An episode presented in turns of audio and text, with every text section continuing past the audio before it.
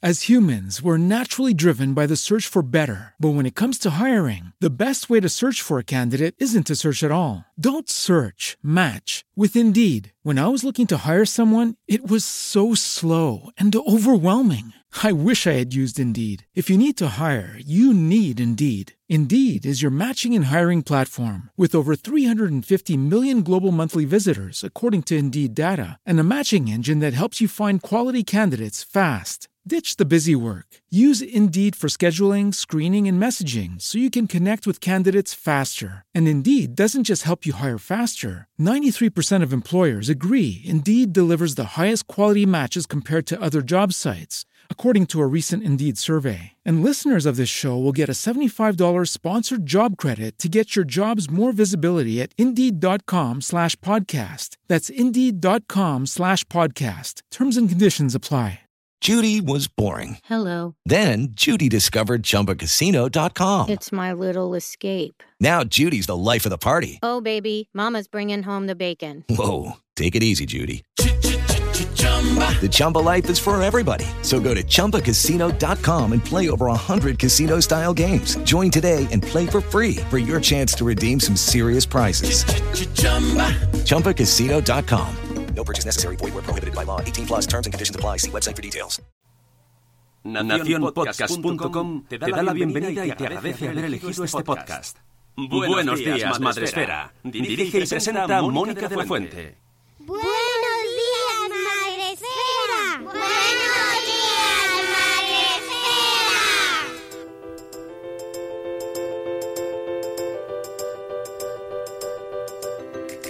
Buenos días, Madre Esfera. Hola amigos, ¿cómo estáis? Bienvenidos un día más al podcast de la comunidad de Madre Esfera en este verano raro en el que ya os comentamos que os acompañaríamos aquí en directo cuando tuviésemos temas tan interesantes como el que os traemos hoy. Y bueno, sí, me diréis, es que no son las 10 todavía, ya, ya, lo sé, pero bueno, ha sido petición de- del oyente infantil, de mis hijos, que saliésemos unos minutos antes, así que, pues, no nos cuesta nada, no nos cuesta nada, ya teníamos al invitado con nosotros, así que mm, hemos decidido adelantar un pelín eh, la entrada y así, pues mira, podemos terminar un poquito antes. Hoy estoy muy contenta, estoy muy contenta, me hace muchísima ilusión tener a este invitado conmigo. Es que de verdad tengo debilidad. Él es Fran Ojuelos, Francisco José Ojuelos. Yo ya te llamo Fran, pero hay que hacerlo mm, seriamente. Él es abogado, experto en Derecho de la Nutrición. Hemos hablado con él en otras ocasiones también en Salud Esfera. Hemos tenido eh, la oportunidad y el lujo de escucharle. También en, en- La Vida en Martes. Hay Vida en Martes en el espacio Fundación Telefónica. Y hoy nos acompaña aquí en Buenos Días Madresfera. Buenos días, Frank, ¿cómo estás? Buenos días, estoy encantado, es un honor que me hacéis invitarme y espero pasármelo muy bien con vosotros, como siempre. Bueno, seguro que sí, porque hoy tenemos un temazo que ya cuando publicasteis el artículo, eh, Julio Basulto y tú, eh, llamado Libertad Parental como barrera frente a la publicidad de productos alimentarios mal sanos dirigidos al público infantil, eh, publicado, espérate, porque lo tengo aquí en la revista de Pediatría y Atención Primaria. Pues cuando lo publicaste ya mm, aplaudí desde mi asiento, mm, salté como un GIF en Twitter aplaudiendo porque me encantó. Digo, esto lo tenemos que traer aquí y diseccionarlo bien porque está lleno de puntos súper interesantes y no podía faltar, no podía faltar este tema aquí que quiero que lo escuchen nuestras familias, eh, los padres y madres que nos escucháis, porque este tema de la responsabilidad que tenemos los padres sobre lo que comen nuestros hijos es algo que tiene mucho meollo, mucho más del que parece, porque podrían decir, bueno, pues esto da para dos minutos. No. De hecho, ¿cuántos llevó preparar este artículo, Fran? Meses, estuvimos meses escribiendo, corrigiendo, cambiando, volviendo a leer, pasándonos entre nosotros los borradores. Y, y yo te diría que eso para escribirlo, pero en la cabeza es un artículo que llevaba de los dos, yo creo que años. Eh, ¿De dónde surge exactamente la idea de escribir este artículo? Pues como te decía, es algo que siempre hemos tenido ahí en el subconsciente, eh, una idea que nace de escuchar a, muchos expertos en nutrición y en políticas alimentarias y en salud pública decir o poner, eh, eh, dar mucha importancia al hecho de que los padres siempre podemos de alguna manera evitar la exposición de nuestros hijos a, la, a, los alimentos malsanos que, en muchos casos eh, pues son parte esencial de, la dieta de, muchos peques, ¿no? Eh, hay una foto que colgábamos hace ya mucho tiempo que la hizo Julio Basulto en una piscina, pero yo creo que la podemos hacer en muchos coles, en piscinas, en muchos sitios, parques donde haya peques, eh, de una papelera en la que se ve que básicamente mm, lo que comen los niños, o muchos niños, eh, son alimentos malsanos, alimentos que estarían, digamos, eh, vetados si se siguieran los sistemas de, de perfiles por ejemplo, de la Organización Panamericana de la Salud o de la Organización Mundial de la Salud, la Oficina Europea. Entonces, bueno, pues esto es algo que estaba ahí, estaba ahí, empezamos a estudiar, a, profundizar y un día dijimos, pues vamos a escribir un artículo. Ya ves, y os quedó una cosa tan interesante y además es que eh, os he puesto el enlace a los que nos estáis escuchando en el podcast, en las notas del podcast, porque merece la pena que lo leáis, que lo subrayáis. Tiene, tiene mucho contenido que os vamos a intentar eh, traer aquí un poquito para que, bueno, pues para hacerlo más, para difundirlo, ¿no? Y esa idea que existe de que al final eh, nosotros ya sabemos lo que es bueno y lo que no es bueno para nuestros hijos y por lo tanto eh, la libertad de las marcas para anunciarse es soberana, ¿no? Y la responsabilidad es nuestra de que nuestros hijos coman bien o mal. Bueno, pues no es exactamente así de eh, meridiana, ¿no? Tiene mucho, mucho dentro.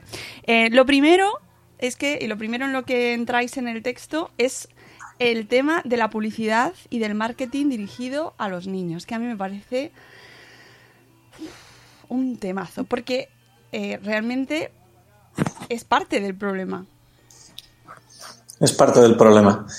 Mm, de hecho, uh, yo creo que hay una fase, antes de que el niño se coma un producto alimentario más sano, hay una fase previa a la compra, cuando estamos y compramos el producto, nosotros cuando hablamos de niños pequeños, que ellos no van a comprar solos, pues um, hay una fase previa en la que también se influye en, en lo que es el, uh, lo que se ha llamado por los anglosajones el nag factor o factor fastidio, eh, que es propiciar que los niños nos pidan repetidamente ese tipo de productos, pues con una publicidad que es, un marketing que es muy invasivo. Tan invasivo es que no solo muchas veces se centra en el producto en sí, sino que para alimentar este nag factor, este o pester factor también se llama, eh, lo que hacen a veces es eh, inculcar en los peques valores mmm, contrarios al ejercicio por nuestra parte de una patria potestad responsable.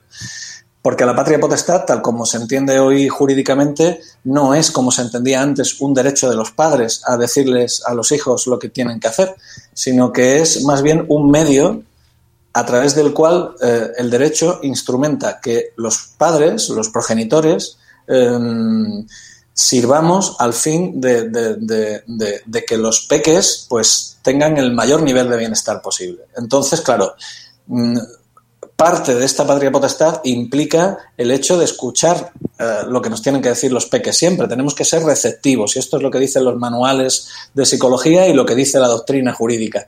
Y lo que hace la publicidad del marketing muchas veces es eh, fomentar el eh, ten tus propias reglas, ten, no hagas caso, rompe con todo. Que esto, bueno, pues tiene su parte positiva, lógicamente, cuando hablamos de actividades que no son estrictamente mercantiles, pero cuando hablamos ya de romper las reglas en actividades que son mercantiles y de compra, y además lo dirigimos a niños eh, a los que sabemos que son incapaces de entender que este mensaje es publicitario, pues ya lo que estamos haciendo es, antes de la compra, propiciar que los peques eh, insistan de una manera eh, muy fuerte para que nuestra resistencia pues se acabe venciendo.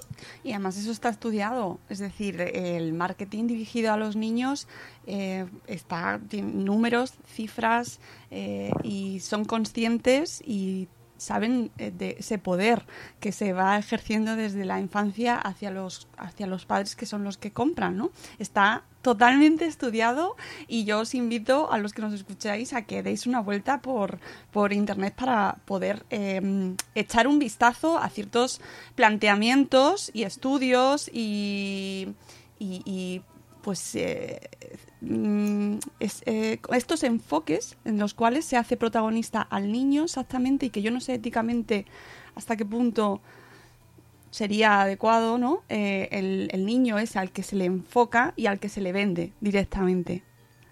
¿no? Que, Sí. aunque no es el caso en este, en este punto, en vuestro artículo, pero a mí me plantea mm, serias dudas, ¿no? Sobre hasta qué punto tenemos el derecho como marcas, ¿no? Si somos una marca, de eh, dirigirnos directamente a esos niños, que es lo que se hace.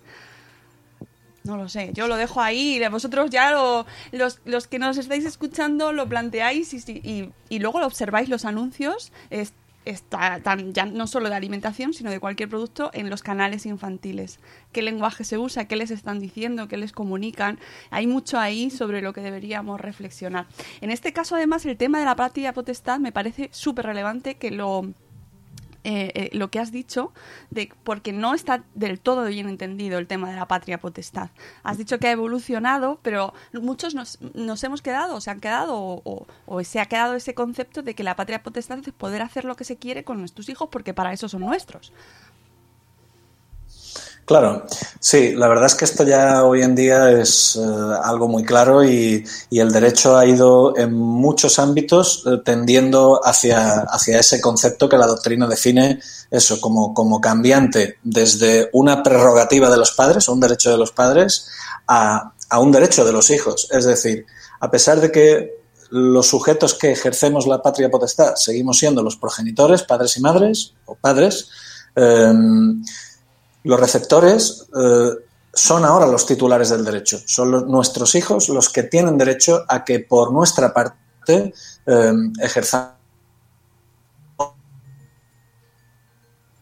Uy, he perdido a Fran. Fran, ¿estás ahí? ¿Me has perdido? Sí, ahora. Sí. Ahora ya. Ahora. Decía que, que- que- que esto es un derecho ya de los, de los, de los peques y tan es así que ya, eh, digamos, el derecho público prevé mecanismos de reacción cuando los progenitores no ejercemos la, la patria potestad de una manera responsable, como son las figuras del desamparo, eh, para que sea la propia administración la que asuma, la que asuma en este caso la guarda y custodia de, de los, de los peques. ¿no? Entonces la patria potestad ha cambiado mucho. Ha cambiado Madre mía. hasta qué punto eh, podemos ejercer esta patria potestad, porque ya el derecho, digamos, de corrección de los menores también ha cambiado, ha desaparecido del Código Civil, eh, pues eh, ciertas figuras que parecían de alguna manera legitimar. También escribí hace ya algún tiempo un artículo sobre esto en relación a unas declaraciones de, de un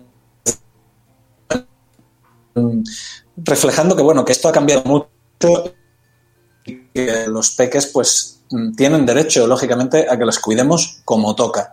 Y pienso pienso que efectivamente la publicidad dirigida a los a los menores así dirigidas directamente a ellos a mí me parece directamente ilegal porque efectivamente ellos no tienen la, la- la capacidad de obrar que se requiere para según qué cosas no entonces esto me parece algo ilegítimo al menos. Sí, eh, estamos de acuerdo. Eh, no sé si estás puesto, o sea, estás conectado con wifi, con cable. Ahí en ocasiones te pierdo un poco la conexión y no quiero, no quiero, por favor, que es súper interesante esto. abraza, por wifi, no sé si- a- abraza el router o algo. Intentaré ponerme un poco más cerca del router. Pues em, una vez aclarado este tema de la patria potestad, que me parece eh, muy relevante, Em, lo siguiente que nos indicáis, eh, es decir, está este marketing infantil, este marketing dirigido a estos niños, esta comunicación de estos productos y antes de que se dé eh, la, prote- la protección por parte de los padres, ¿no? De, bueno, pues eso no se compra por, porque no se considera bueno o sí. ¿Qué sistemas de protección, eh, con qué sistemas de protección previos contamos? Pues básicamente no contamos con ninguno. No contamos con ninguno, porque contamos con unas normas y unas leyes que, que las propias normas presumen, y los tribunales también, que nos protegen, que son las normas de etiquetado y presentación. Pero las normas de etiquetado y presentación, pues digamos que están en derecho alimentario divididos en, dos reglamentos grandes. Uno es el 1169, que es el que regula en general el, etiquetado y la presentación, los ingredientes, la ficha nutricional, y otro es el reglamento 1924, que es el que permite que en el propio etiquetado, en el envase, pues se hagan declaraciones nutricionales y de y de, prevención de incluso de enfermedades, de declaraciones de salud. Eh, entonces, eh, el problema es que este reglamento, el 1924, que es el que permite a cualquier producto alimentario hacer una declaración de salud, pues eh, lleva incumpliéndose por parte de la Comisión Europea. Hay un artículo de Félix Alexis Morales en el que, en el que refleja muy bien esta situación y cómo el poder y la presión que se ejerció en una votación en el Parlamento Europeo eh, significa que estamos todavía dándole vueltas a una obligación que está en el reglamento 1924, que es establecer los perfiles nutricionales con el objeto de que un producto que, por ejemplo, tenga mucho azúcar o tenga mucha sal o tenga muchas calorías o tenga las tres cosas juntas, no pueda tener una declaración eh, nutricional. Porque, claro, eh, si incluimos la mención eh, con vitamina C, puede haber, y de hecho hay, porque esto lo revela la literatura, progenitores que entiendan que ese producto puede ser sano y es un producto malsano.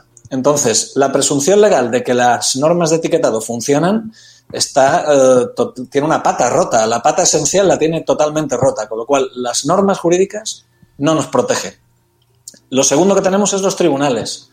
Y los tribunales, cuando se ponen a analizar si algo es engañoso o no es engañoso, para hacer este ejercicio mental han debatido, debatió el Tribunal de Justicia de la Unión Europea, si mm, habría que encargar un informe pericial o un estudio para ver si los etiquetados informan correctamente al consumidor y el consumidor se, se entera. Pero descartaron esta opción y crearon una figura que es la del conceptualmente la del consumidor medio eh, razonablemente informado que ha ido evolucionando hacia una figura de consumidor que es un consumidor que según la doctrina es atento y perspicaz y además eh, lee todo el etiquetado. No se dice con esas palabras, pero la doctrina sí lo llega a decir con, otras, con estas palabras. Es un consumidor avisado.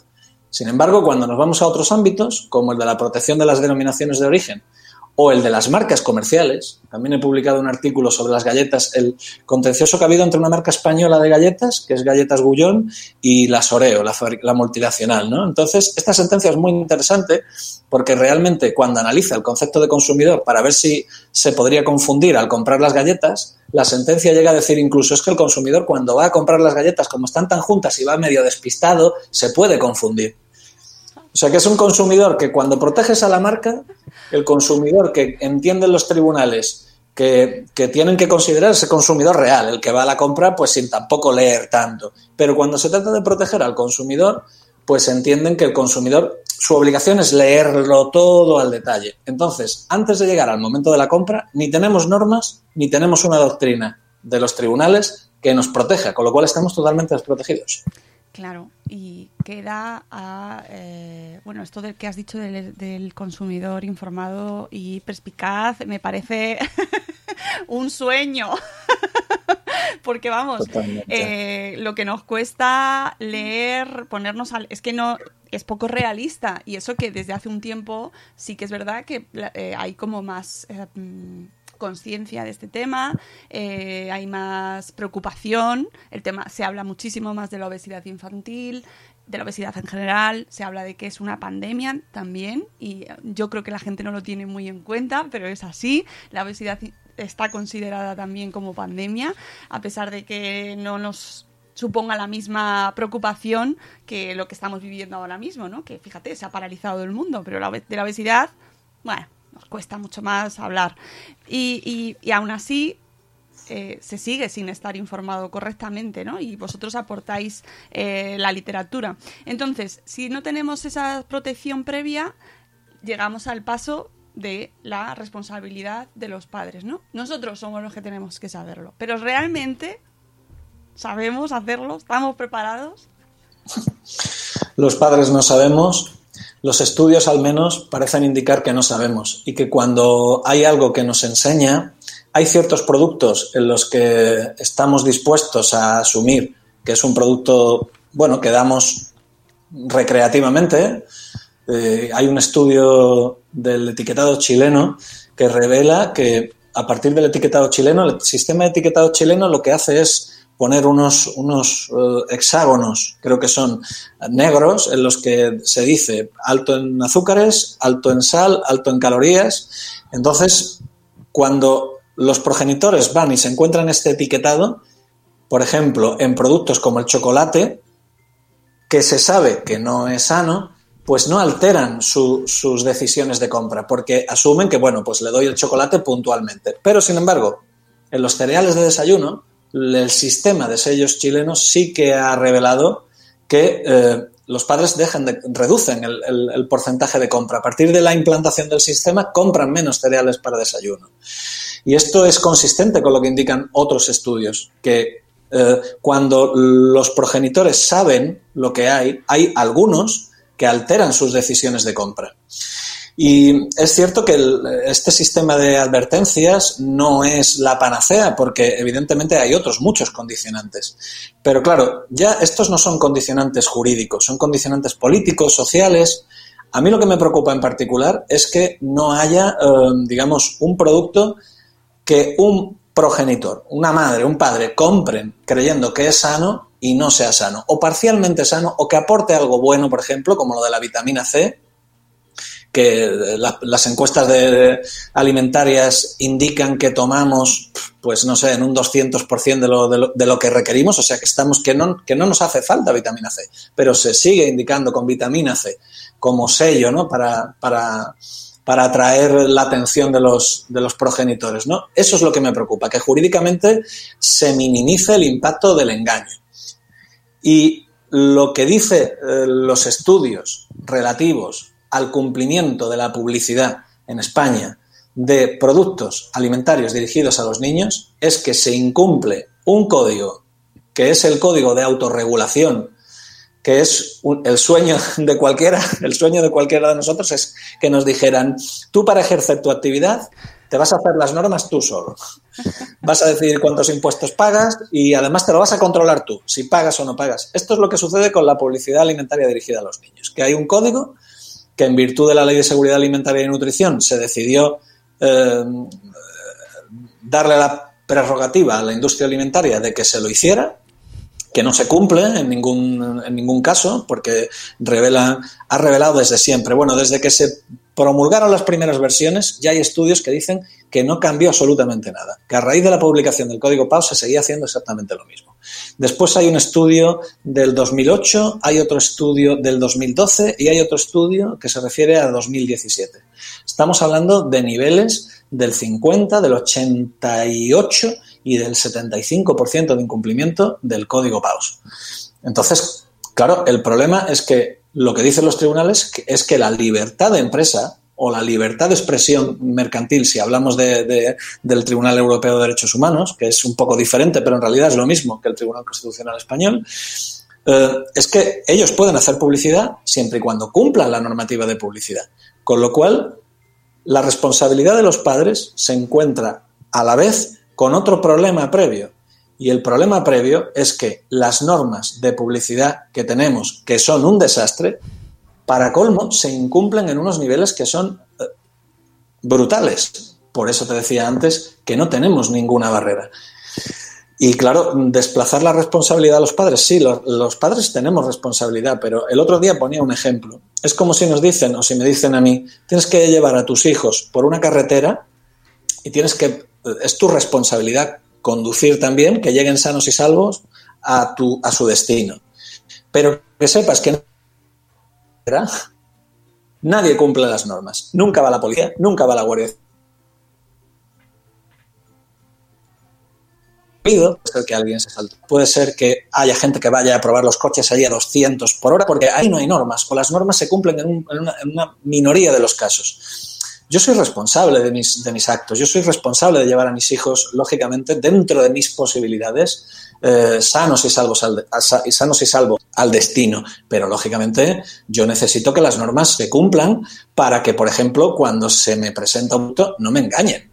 Esto es lo que entendemos y lo que resumimos, lo que intentamos resumir en el artículo. Claro, eh, yo quiero que la gente visualice eh, del, al, lo, de lo que estamos hablando, a lo que se refiere, por ejemplo, con ejemplos, esto que has dicho me parece eh, brillante y muy significativo de, de, de, a qué se refiere esa responsabilidad. Pero como productos, pues por ejemplo, recordad eh, aquellos produ algún producto, me parece que lleva hace dos años o tres, eh, que se comercializaba o se anunciaba en la tele, y además me acuerdo que a mis hijos les llamó mucho la atención, que era más sano porque estaba hecho al horno, y era un bollo de chocolate pero era más sano porque estaba hecho al horno. Y recuerdo perfectamente que a mis hijos les impactó ese titular ¿no? y lo, lo anunciaban en la tele. ¿eh? Más sano hecho al horno. Eso era el argumento de venta. O eh, recuerdo unas galletas que, bueno, ese sí que me parece, no estaba tanto ligado a la salud, pero me parece muy, también muy representativo del, del disparate, ¿no? Unas galletas con las que aprendías inglés. o sea, las galletas eran unas galletas exactamente igual que el resto, pero con ellas aprendías inglés. Y mis hijos, ojo, porque eran pequeñitos, sí pensaban que aprendías inglés comiendo las galletas. Es que es, es, es increíble, ¿eh? la verdad es que es muy increíble que estas cosas se permitan y enlazándolo con lo que decías antes, es que, bueno, se va tomando conciencia, vais tomando conciencia vosotros, los profesionales que estáis de alguna manera informando sobre todas las cuestiones, pero yo creo que realmente la gente que tiene um, el poder de decidir cambiar las cosas, eh, no es consciente todavía del problema. Yo creo que las administraciones no son conscientes del problema eh, y son parte del problema también. Eh, no solo son, son, inconscientes, sino que además son parte, porque esta es otra pata también de la, de, la falta de conocimiento de los, de los progenitores. ¿no? Eh, las administraciones siguen hablándonos de pirámides alimenticias, de azúcares añadidos, eh, o sea, de cosas que ya la evidencia y los eh, nutricionistas ya han dejado de, digamos, han superado, han evolucionado hacia otros conceptos que están más de acuerdo con la evidencia. Entonces, eh, tenemos una administración que no se entera de lo que está pasando realmente y tenemos a, unos tribunales que tampoco son muy conscientes, que esto parece que es una cosa como que todavía no, no, han, no han interiorizado, ¿no? Porque porque parece que es poca cosa y porque, como dice algún autor muy famoso, algún catedrático de nutrición que yo he citado en algún trabajo, eh, parece que como la falta de inocuidad de muchos de los productos que se ponen en el mercado eh, es una falta de inocuidad a largo plazo, que este es un debate también que es, es brutal, ¿no? Como el derecho alimentario permite conscientemente que productos eh, con un altísimo porcentaje de, nutrientes que se consideran y que ya están acreditados como, como, malsanos, en los que no hay ninguna duda, como por ejemplo es la sal. La sal es un producto que nadie discute que tenga un efecto pernicioso sobre la salud. Sin embargo, tenemos unos estudios del propio Ministerio que acreditan que tomamos de media 10 gramos de sal por español cuando el límite serían 5, el límite, el tope máximo que se recomienda diariamente. Estamos tomando el doble, pero no hay ninguna política realmente, tenemos el reglamento 1924 que señala la sal, tenemos la ley de seguridad alimentaria y nutrición que señala la sal, que obligaría al Ministerio haber establecido reglamentariamente ya, según la propia ley, los niveles, digamos, máximos de sal, pero tampoco hay instrumentos jurídicos que estén eh, dictados para realmente dar cumplimiento a esta, a esta obligación. Y los tenemos ahí circulando eh, con, con, esto del inglés, con, eh, en fin, con otras declaraciones, con hierro hecho al horno, y son productos que son Pues eso, que, que, tienen un perfil malsano y si los juntamos con los lácteos azucarados, con los que tienen mucha sal, con los cereales de desayunos, con los productos precocinados, con los zumos y con las bebidas azucaradas, que son una auténtica barbaridad, o con las mismas bebidas energéticas, que está prohibido llamarlas así, porque hay un real decreto, que es el 1907, que prohíbe hacer, eh, digamos, eh, eh, alegaciones relativas a las capacidades energéticas o revitalizantes de los alimentos. Y esto se aplica a los alimentos porque lo dice la propia Ley de Seguridad Alimentaria y Nutrición. Pues es una barbaridad. Y, y siempre pongo el mismo ejemplo. En Europa, el último informe de enfermedades, de enfermedades transmitidas por alimentos indica que fallecen unas 40 personas, unas 40 o 50 personas al año como consecuencia de infecciones y, y, y, problemas toxoalimentarios, por problemas de falta de seguridad alimentaria. 40 personas. En todo el mundo, según la última estimación que a mí me consta de la Organización Mundial de la Salud, 420.000 personas fallecen al año, sobre todo en países empobrecidos, claro. que es donde tienen problemas de, de tratamiento de aguas, por ejemplo, perdón, que se me cae el micrófono, de tratamiento de aguas, son 420.000 personas. Sin embargo, problemas asociados a la mala alimentación, estimados por The Lancet, por una publicación súper prestigiosa eh, en el año 2017, revelan que frente a esos 420.000 fallecidos por problemas de falta de seguridad alimentaria, fallecen en el año, y esto no son en países empobrecidos todos, también son en países ricos, mal llamados ricos, 11 millones de personas al año. Entonces, estamos hablando de 420.000 frente a 11 millones. Tenemos un sistema de seguridad alimentaria que es una joya, tenemos un derecho alimentario que es una maravilla, que es complicadísimo extensísimo y súper complicado de manejar. Absolutamente, es una locura el derecho alimentario, un sistema que está súper detallado, absolutamente todo, con, un, con unos reglamentos que especifican al mínimo detalle el nivel de contaminantes que pueden tener eh, un producto alimentario concreto, se divide por todos, reglamentos que tienen 3.500 páginas y sin embargo, el derecho de la nutrición, pues tenemos dos normas, prácticamente, una de las cuales está medio coja, y unos tribunales que tampoco lo interpretan. Entonces, decir que los padres somos responsables en este escenario, a mí, sinceramente, me parece una auténtica aberración. No es que me parezca algo que es dudoso y que podemos interpretar, es que me parece una auténtica aberración. En general, decir que los padres somos responsables de la alimentación de nuestros hijos. Eh, sí, pues se monta, se monta, porque cuando, cuando publicasteis el artículo eh, era interesante ver los comentarios y las respuestas, ¿no? Y uno de los argumentos también lo, lo comentáis en el artículo, que es el tema de la, de la libertad, ¿no? Eh, la libertad de publicación, de, esta, de, de expresión, eh, de la libertad de, de estas marcas para publicitarse y para venderse, choca de una manera frontal, ¿no? Con esta supuesta responsabilidad o falta de responsabilidad. Y si teníais, me acuerdo perfectamente, había hilos en los cuales se os atacaban, no, dejad que los padres son los que tienen que elegir, que dejad de prohibir cosas.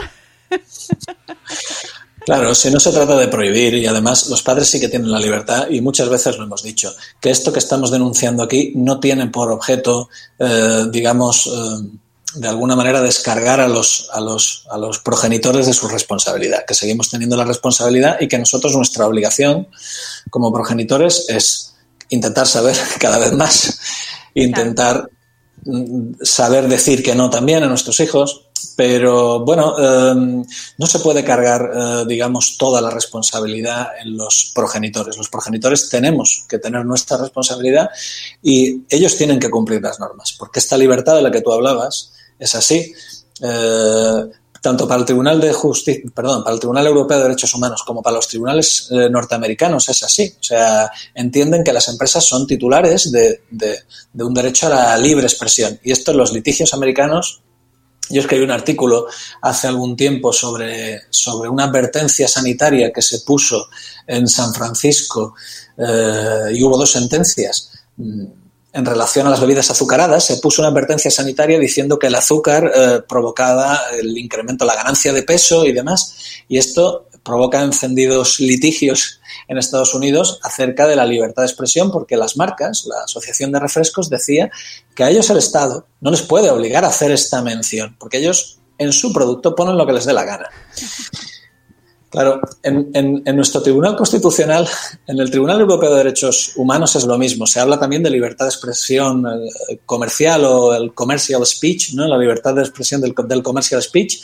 Y, pero en, en España eh, hablamos de libertad de empresa. En España nuestro Tribunal Constitucional no analiza la, capacidad de las empresas de hacer mensajes o presentaciones bajo el prisma de la libertad, sino que lo hace bajo la, de la libertad de expresión, sino de la libertad de empresa. Pero al final, tanto el Tribunal Constitucional Español como el Tribunal Europeo de Derechos Humanos, como los tribunales americanos, o sobre todo los europeos, llegan a la misma conclusión puede haber libertad de expresión o puede haber libertad de empresa siempre y cuando se cumplan las normas. El Tribunal Constitucional lo dice claramente. Las empresas pueden poner lo que quieran siempre y cuando cumplan las normas de publicidad. Y en España no se cumplen las normas de publicidad. Por lo tanto, no están ejerciendo legítimamente la libertad de empresa. Lo que están haciendo es otra cosa. Y jurídicamente hay una cuestión muy compleja que es cómo imputar a las marcas un incumplimiento de la propia Comisión Europea. Porque si la Comisión Europea hubiera establecido los perfiles nutricionales, los productos más horrorosamente insanos no podrían llevar declaraciones. Pero como esto la Comisión Europea no lo ha hecho, y hace ya 10 años que lo tenía que haber hecho. Pero ¿por qué esto la Comisión Europea no lo ha hecho? Pues no lo ha hecho la Comisión Europea porque hay muchísima oposición.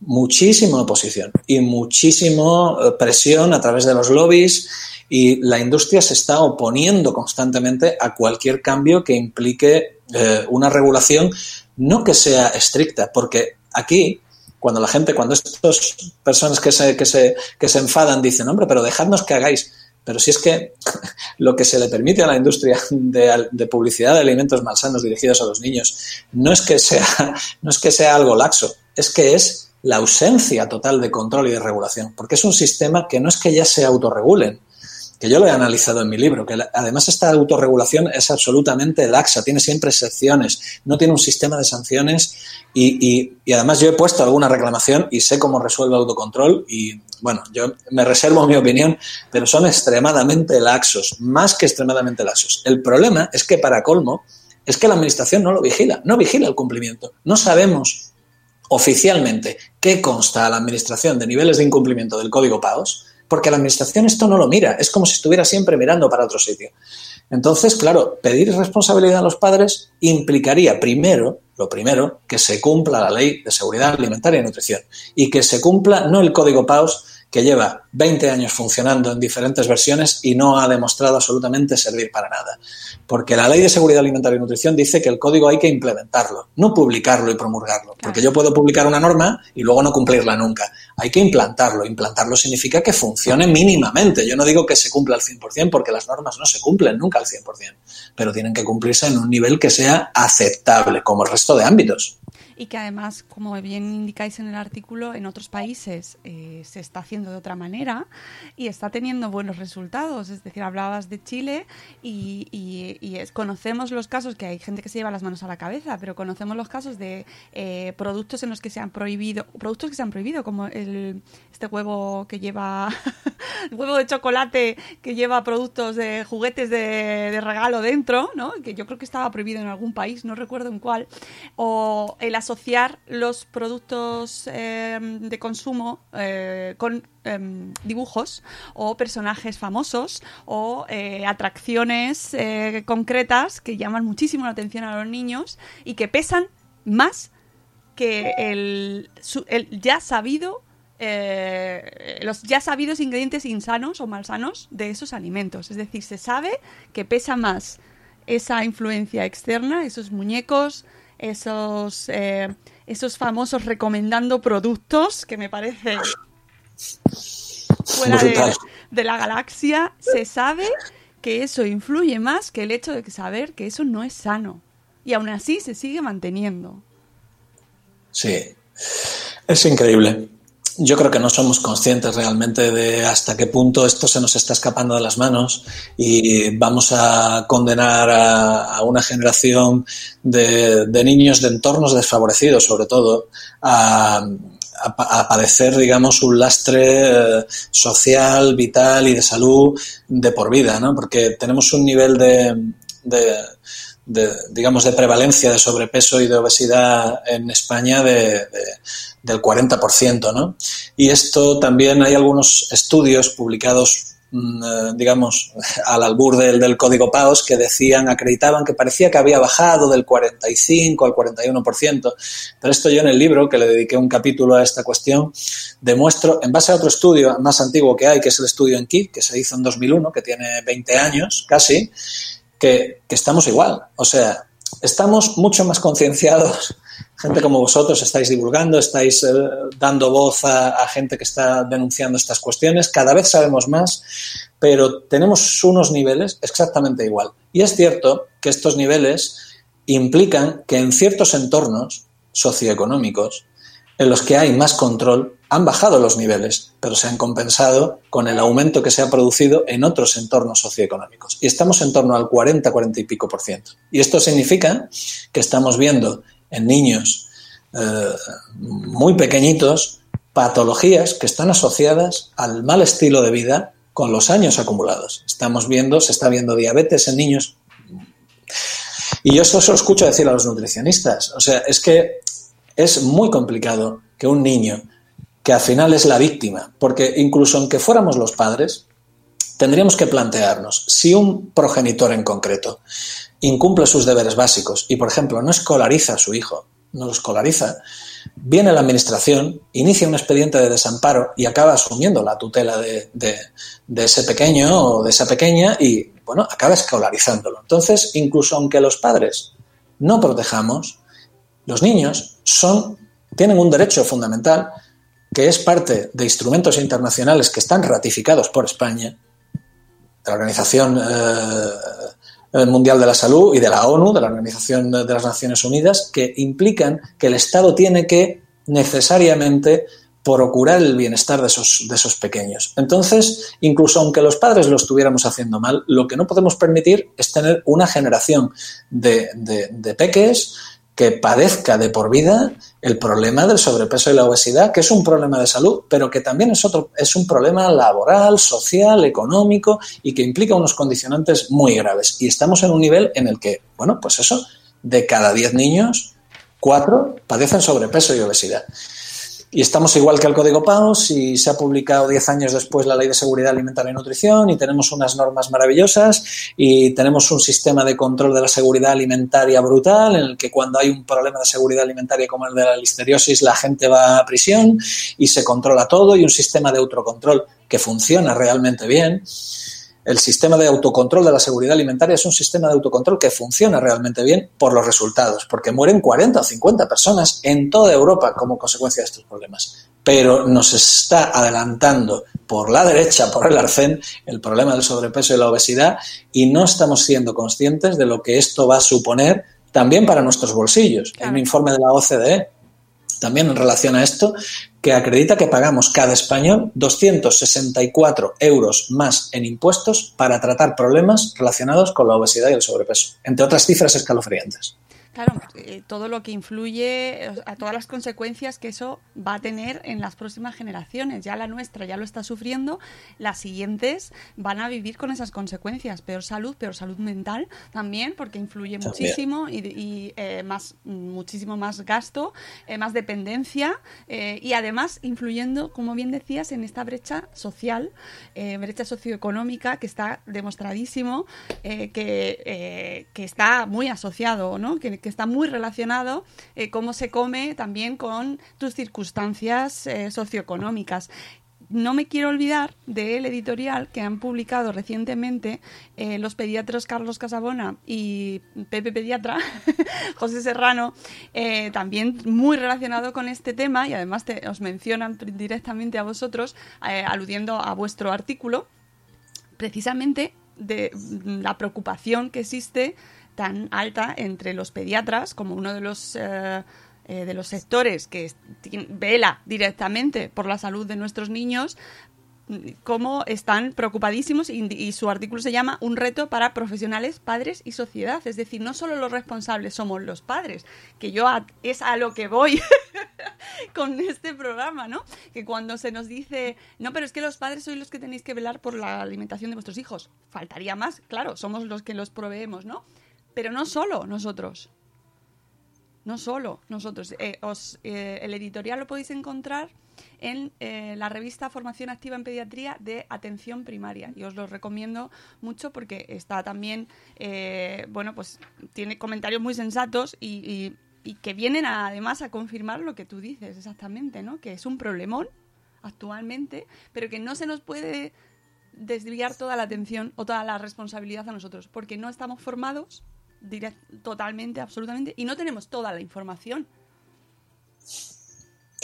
Sí, ellos, ellos dos, tanto, tanto Pepe como, como Carlos, tienen este artículo que es muy bueno y tienen uno que yo he citado muchas veces, lo citaba en el libro y lo he citado muchas veces, en los que eh, explican cómo parte del problema que tenemos los padres también está inducido por el mensaje publicitario. Es decir, ¿quién no ha escuchado, por ejemplo, a las propias administraciones y, mm, y, bueno, y a la publicidad hablar de dieta equilibrada? La dieta equilibrada. Y ellos hablan de la dieta equilibrada y del consumo ocasional, ¿no? El consumo ocasional, que para mí es una vez cada semana y para Claro. mi primo es una vez al día y para otra persona es una vez al mes, ¿no? Consumo ocasional, ocasional, un concepto indeterminado que para cada persona representa una cosa. Y la dieta equilibrada, otro concepto también que nos han metido ahí con calzador y uno si se para a pensar realmente lo que es la dieta equilibrada implicaría, yo lo he hablado con Julio Basulto y con el propio Carlos también, eh, con Carlos Casabona, es que es brutal. O sea, la dieta equilibrada implica que los papis nos pongamos a contar las calorías que al cabo del día consumen nuestros hijos, las que gastan y concluyamos si hemos puesto más calorías o menos calorías. Y con los nutrientes igual. O sea, la dieta equilibrada implica que la industria alimentaria que fabrica alimentos malsanos, que no toda la industria alimentaria, gran parte de la industria alimentaria de pequeña escala, las pymes y otras pequeñas empresas no fabrican este tipo de productos. Son grandes multinacionales que además están invirtiendo muchísima cantidad de dinero, hasta 5 millones, siempre pone el ejemplo Julio, 5 millones de dólares al día invierte solo la industria de fast food dirigido a los niños en Estados Unidos, 5 millones al día, frente a 5 millones que gasta el programa 5 al día en Estados Unidos para todo el año. 5 millones para todo el año, 5 millones al día. Pues tenemos una presión eh, en este sentido eh, brutal y, y, lo que tenemos es que, es que tenemos que andar calculando según la industria pues eh, esto, lo que nuestros hijos, para hacer la dieta equilibrada, lo que nuestros hijos comen, gastan, que esto incluso un nutricionista pues le tomaría un tiempo. Nosotros no podemos manejar un concepto como nutrición equilibrada. La gran parte de alimentos dirigidos a los niños deberían ser al menos neutros. Yo no digo que la panacea y que los niños vayan a estar comiendo solo, pero tenemos que cambiar el paradigma y que los alimentos dirigidos a los niños al menos no tengan un perfil insano. Y si lo tienen, que es lo que estamos pidiendo, y por eso somos tan laxos, si lo tienen y no restringimos la venta, porque no la estamos restringiendo, al menos que tengan una advertencia para que si el papá o la mamá la ven y deciden no comprarlo, puedan hacerlo. Y si el papá o la mamá deciden comprarle esporádicamente ese alimento, pues lo hacen con conocimiento de causa, pero yo ahí ya no me meto. Porque eso entra ya dentro de la... Si hay conocimiento, ya entra dentro del ejercicio de la patria y potestad y cada cual la ejercerá como entiende responsable. No podemos juzgar. Ahora, lo que no puede ser es que un producto de bollería tenga un sello de alto en hierro, porque eso lo que está haciendo es equivocar a los padres. Entonces es que está clarísimo. Yo creo que eso es la, la clave. Eh, y los hemos visto en cereales, los podemos ver, eh, como ese argumento está en primera plana. Si además os, yo os hago una, os lanzo un reto a todos los que nos escucháis, que vayáis luego, os acerquéis al punto de, de venta habitual, a vuestro súper, a vuestra tienda, y observéis un poco con detenimiento, después de habernos escuchado, eh, lo que veis sobre todo especialmente en estas en estas secciones de alimentación infantil claro no que es eso que ahí es donde estamos poniendo nosotros eh, la bueno pues el, la mirada y que veáis qué tipo de mensajes se dan ¿no? eh, que, se vende qué mensajes están a nuestros niños que son los que les llegan claramente y bueno, pues que le deis ahí una pensada. Y luego en ese otro argumento que escuchamos siempre de, bueno, pero tú eres el que decides, tú eres el que compras y es tu responsabilidad si tu hijo come bien o come mal. Y entonces lo analizáis, lo juntáis todo y veis qué conclusiones sacáis. Y yo ahí eh, hay que cerrar con la, con la llamada a qué se hace. Eh, Frank, bueno, ya nos lo has dicho, pero más claramente, ¿qué podemos pedir nosotros como padres eh, para que esto cambie? Nosotros como padres lo que yo recomendaría es primero informarse y seguir a fuentes fiables a día de hoy porque realmente como el sistema de protección es tan malo, lo que tenemos que hacer es un esfuerzo adicional a todos los que hacemos ya diariamente y a todo lo que tenemos que hacer y a todo lo que estamos haciendo en el contexto ahora de la situación que tenemos, en la que hemos tenido que ser pues profesores en casa, cuidadores, gestores, teletrabajar, hacerlo todo. Es decir, a todo esto tenemos que añadir un esfuerzo adicional para intentar ser todavía más críticos y estar en, guardia y saber que no hay ninguna red y que si nos caemos, pues nos vamos a estrellar. Y después, como, como padres y consumidores en general, lo que podemos hacer es exigir, exigir que, que se aprueben leyes, eh, y que las leyes se controlen ni más ni menos que en otros ámbitos eh, de, digamos, de, de la actividad humana. Y también lo que podemos hacer es pedir que tengamos un sistema de alguna manera análogo al contexto europeo. En Portugal se ha prohibido la publicidad de alimentos malsanos dirigida a los niños. Es un ejemplo de lo que ponías del huevo de... En, o sea, esto está pasando en Europa. Y hay algunos trabajos que demuestran que tenemos el peor sistema, porque tenemos canales infantiles con publicidad de alimentos malsanos y un código de autorregulación. Estas dos cosas en nuestro entorno no existen. O se tiene una cosa o se tiene la otra. O se prohíbe la publicidad de alimentos malsanos y se tiene un código de regulación o hay normas jurídicas restrictivas y, y la publicidad se vigila y se controla por la administración para que se cumpla.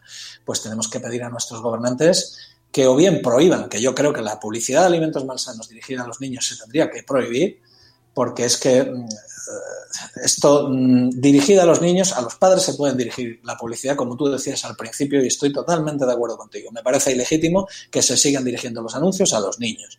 Esto es algo que como sociedad madura tenemos que asumir y pensar que si nos estamos cargando la responsabilidad de un ejercicio responsable de la patria potestad y somos nosotros los que tenemos que mediatizar lo que nuestros hijos toman, compran o consumen, pues que la publicidad se dirija realmente a nosotros y no a los niños.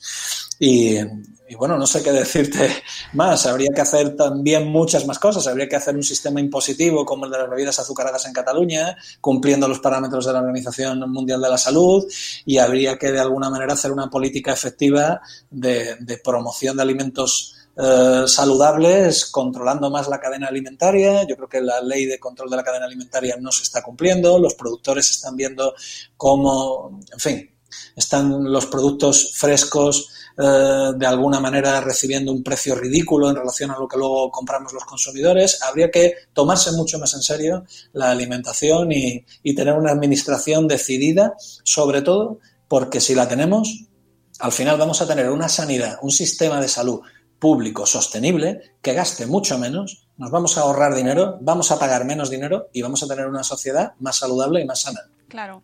Lo que pasa es que eso exige movimientos muy valientes y bueno, pues no sé. Y no los está viendo, no los está viendo. No, no los va a ver. Yo no lo, no, no lo veo así en futuro próximo, porque se, pues como tú bien has dicho antes, hay muchísimos intereses, hay muchísimos intereses creados, muchísimos lobbies, y no seremos nosotros quienes invitemos a no consumir nada. Es decir, eh, eh, obviamente cada uno consume lo que quiere, pero que seamos conscientes de que eh, la, la, colocación en los estantes tiene un sentido, de que los mensajes tienen un sentido, de que están de una manera específica, está todo súper estudiado. Y no es una cuestión eh, conspiranoica ni nada de eso, sino que seamos conscientes realmente, ¿no? De que, de que una buena alimentación implica muchas más cosas ¿no? y que el acto de, el acto de consumir eh, debería estar motivado por ese tipo de cosas, no tanto por lo que está motivado ahora mismo, por esa, eso que se está buscando, las sensaciones, las emociones, la, la aventura, ¿no? Eso, todo eso que, que, también comentáis en el, en el artículo, de todos esos retos para los niños, cómo se está vendiendo esa alimentación y qué se está vendiendo y que seamos que vayamos un poco más allá en ese mensaje y veamos lo que se les está vendiendo y, y seamos muy críticos en lo que consumimos, que tenemos también que, ojo, se habla mucho de la responsabilidad en la patria potestad, pero tenemos responsabilidad en lo que consumimos. Y, y consumir responsablemente es, es una obligación, diría yo, casi. Sí, sí, totalmente. La, la semana pasada tuvo Julio Basulto, tuvieron en el, en el espacio de No es un día cualquiera de Carlas Mesa de Radio Nacional, tuvieron a una investigadora que se llama eh, Ujue Fresan, que decía justo esto que tú estás diciendo. Y mm, implica, digamos, la, el aunar, pues eso, el consumo de responsabilidad, también más sostenible, alimentos vegetales, menos impacto en, Claro. en el medio ambiente, mm, mejor salud para todos, más sostenibilidad, más fomento del comercio local y, y bueno, hay que tender hacia esto y es verdad que estoy totalmente de acuerdo contigo, 100%. Pues eh, vamos a concluir eh, haciendo el llamamiento a la gente a que eh, se lea el artículo, eh, que os lo he puesto el link en, en las notas del programa, que, que lo ha explicado, lo has resumido fenomenal y están los puntos principales para que la gente se quede ya con eso ahí. lo mismo les hemos puesto a la cabeza como un bombo, pero es por una buena causa, amigos. nos juntamos aquí los locos por este tema y claro, nos quedan charlas intensas, pero espero que haya resultado fluida y que os queden puntos ahí claros. Y sobre todo recomendaros el libro de eh, Francisco José Ojuelos, El Derecho de la Nutrición. Aquí lo tenéis, eh, aquí está.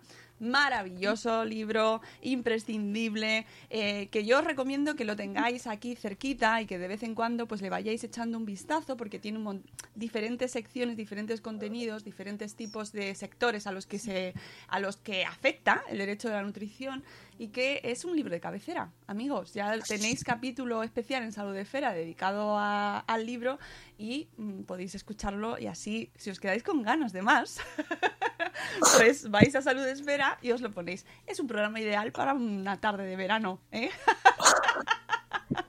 Ahora que nos bombardean con esos anuncios de los helados, eh, que, que, ojo también lo que tienen los anuncios de los helados ahí detrás, madre mía, da para, da para tanto analizarlo. Pues eso, os lo leéis y escucháis el podcast también y eh, os quedáis ahí con el mensaje en la cabeza. Gracias, Fran, de verdad, un placer hablar contigo. Gracias a ti. La verdad es que es lo que tenga de malo el programa de hoy será culpa mía y lo que tiene de bueno es culpa tuya, que lo haces maravillosamente bien y la verdad es que siempre, siempre venir aquí con, contigo y con vosotros es una maravilla y, y lo paso pipa. O sea que muchísimas gracias, es un honor y, un placer. Pues amigos, nosotros nos vamos y ya nos vamos por la semana, nos vamos a mañana no tenemos programa, pero volvemos el lunes con Raquel Graña que vamos a hablar de sexualidad. Aquí vamos de un tema a otro, una ¿eh? Si os ha quedado ganas de más cosas y temas interesantes, pues el lunes hablamos de sexualidad, así que no os lo perdáis porque es un temazo ya dirigido a los adolescentes y cómo enfocarlo como padres. Así que venga, que es un tema ahí apetecible ahora en veranito también. Nos vamos, que paséis un día maravilloso. Gracias, Fran, volveremos a hablar seguro muy pronto. Y gracias a todos, nos escuchamos el lunes a las 10 de la mañana. Os queremos mucho. Hasta luego, Mariano. Adiós. ¡Hasta mañana! ¡Hasta mañana!